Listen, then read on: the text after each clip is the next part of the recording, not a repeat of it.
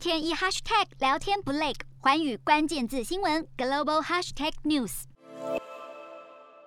根据澳洲媒体快讯，网球名将乔科维奇已经获得留在澳洲境内参赛澳网的许可。听证会在当地时间十号上午展开，法官不但点头同意球王入境，更裁定了澳洲内政部必须支付乔科维奇相关的损失，并且尽快向他归还护照等扣押财物。消息一出，球王的粉丝们开心地在法院前高举塞尔维亚国旗，大跳庆祝舞蹈。其实，乔科维奇在球坛一路走来，争议不断，不仅数次被对手嘲讽，在比赛战况激烈时总是靠请求医疗协助来脱身。乔科维奇本人也针对新冠疫情多次发表了反对疫苗施打的敏感言论。他的律师团这次主张，因为他在十二月中确诊新冠肺炎，已有抗体，因此能够取得疫苗施打的医疗豁免。还表示，澳洲每天新增上万人染疫，一个乔科维奇根本构不成影响，成功获得了法官同意入境。虽然接下来还有移民部长可以无视法院的裁定结果，斟酌撤销他的入境签证，但若真走到这一步，乔科维奇恐怕三年内都无法再踏进澳洲。洞悉全球走向，掌握世界脉动，无所不谈，深入分析。